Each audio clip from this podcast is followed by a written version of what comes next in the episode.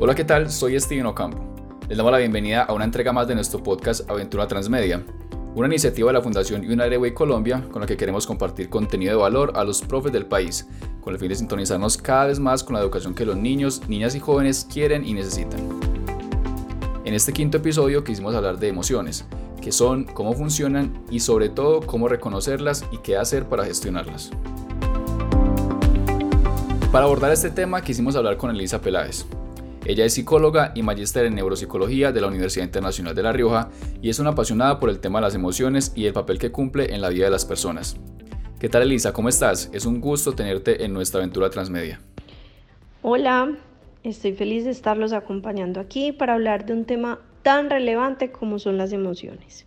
Mi nombre es Elisa Peláez, soy psicóloga, magíster en neuropsicología y educación y me encanta hablar sobre este tema que atraviesa desde la concepción hasta los últimos años de la vida, teniendo un papel muy importante en la educación. Gracias a ti, Lisa, por estar en este espacio y la primera pregunta que se me viene a la cabeza tiene que ver puntualmente con la definición de las emociones.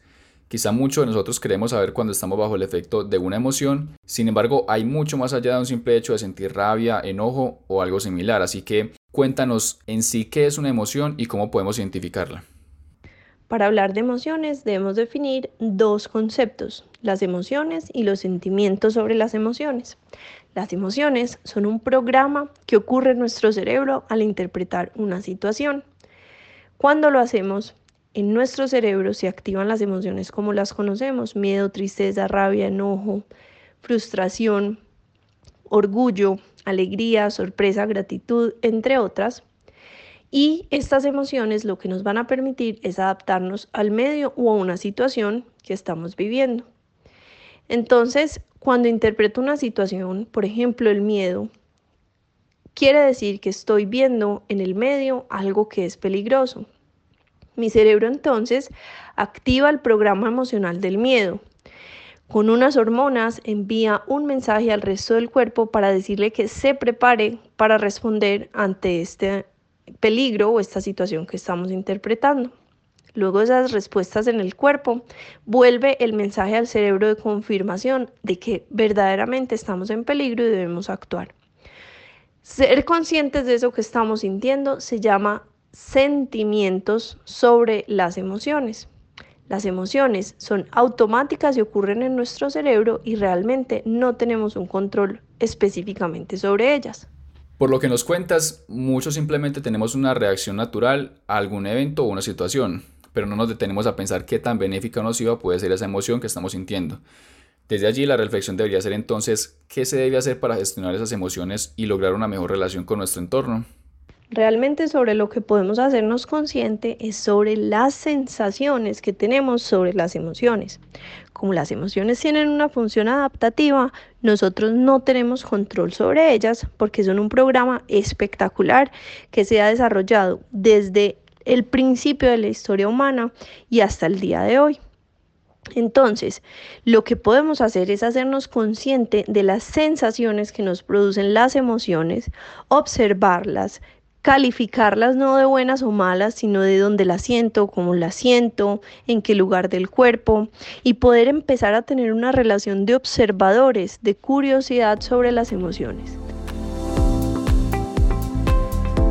Antes de continuar con Elisa, quisiéramos invitarte a que expandas este relato en nuestro más reciente blog, Conocerte es el primer paso para crecer, disponible ahora en nuestro universo web y en el que te compartimos 5 sencillos métodos para trabajar el autoconocimiento y por qué es tan determinante aprender a hacerlo en estos tiempos como maestro.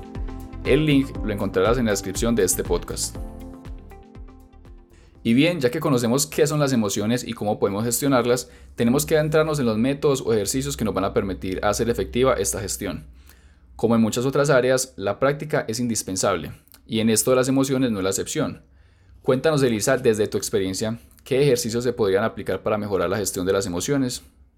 Es muy importante que los profesores, en general el sistema educativo, aprenda a reconocer y a gestionar las emociones, porque estas han sido la manera en la cual hemos evolucionado y nos hemos adaptado por millones de años.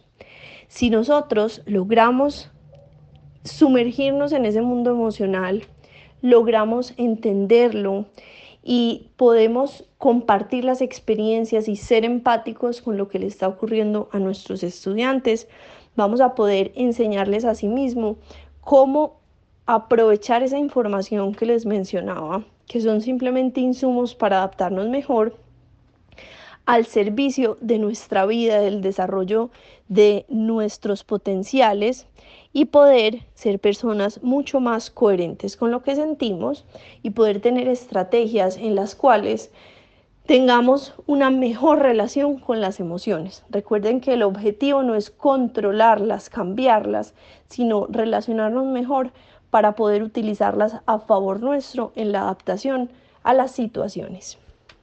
Elisa, y ahorita quisiera que lleváramos la conversación al plano netamente educativo, pues la pandemia ya sabemos que trajo incontables retos para nuestros profes y los agentes educativos, por lo que se hizo mucho más necesario que ellos fortalecieran su ser para afrontar estos desafíos de la mejor manera.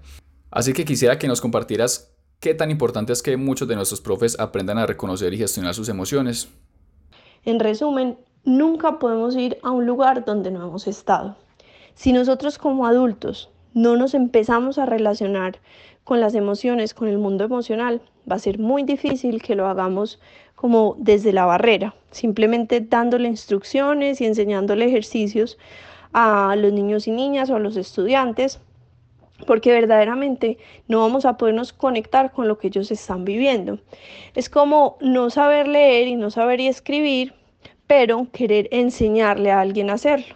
Es muy difícil, es muy complejo, Posiblemente podré repetir un discurso, pero si nunca he pasado por ese proceso, difícilmente voy a poder empatizar y enseñar de manera correcta sobre esto.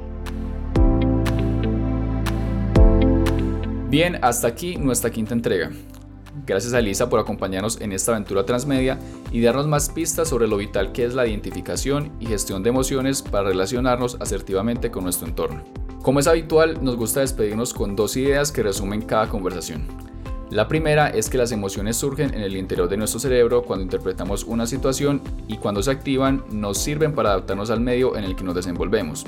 Y la segunda es que si bien no podemos controlar las emociones, sí que podemos hacernos conscientes de las sensaciones que nos producen, calificarlas y finalmente entender el motivo por el cual pudimos experimentarlas. Fue un placer acompañarlos en medio de su trabajo, de un merecido descanso o de una buena sesión de ejercicio. Un abrazo a quienes nos escuchan.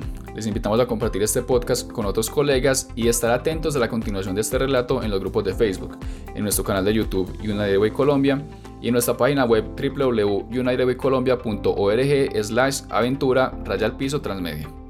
No olviden que hoy más que nunca la tarea es de todos. Hasta una próxima oportunidad.